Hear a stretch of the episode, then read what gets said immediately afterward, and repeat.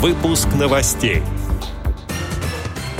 Прошло совещание председателей региональных организаций ВОЗ Сибирского федерального округа.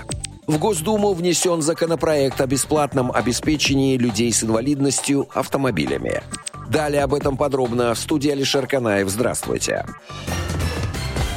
Как сообщает портал dislife.ru, на рассмотрение Госдумы внесены изменения в статью Федерального закона о социальной защите инвалидов в Российской Федерации. Документом предусмотрено обеспечение людей с инвалидностью специально оборудованными автомобилями за государственный счет. Авторы законопроекта указывают на то, что общественный транспорт в России, особенно в регионах страны, не приспособлен для передвижения людей с инвалидностью. Значительная часть людей с инвалидностью не имеет возможности пользоваться общественным транспортом и нуждается в личном автотранспорте. В пояснительной записке к законопроекту подчеркивается, что он восстанавливает право людей с инвалидностью на получение автотранспортного средства именно как специального средства для передвижения. Кроме того, законопроект устанавливает, что к техническим средствам реабилитации относятся также дополнительные приспособления к автотранспортным средствам, включая ручное управление для них.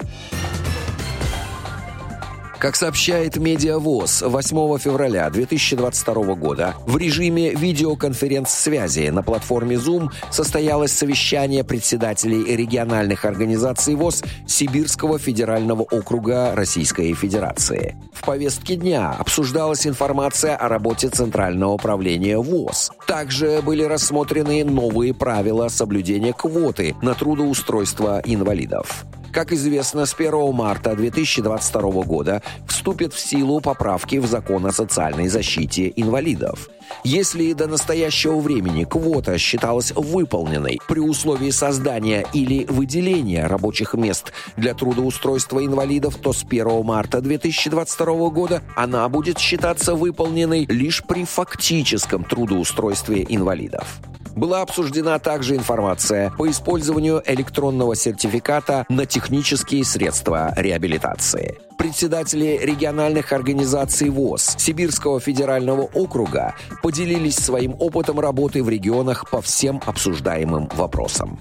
Отдел новостей «Радио ВОЗ» приглашает к сотрудничеству региональной организации. Наш адрес новости собака радиовоз.ру. В студии был Алишер Канаев. До встречи на «Радио ВОЗ».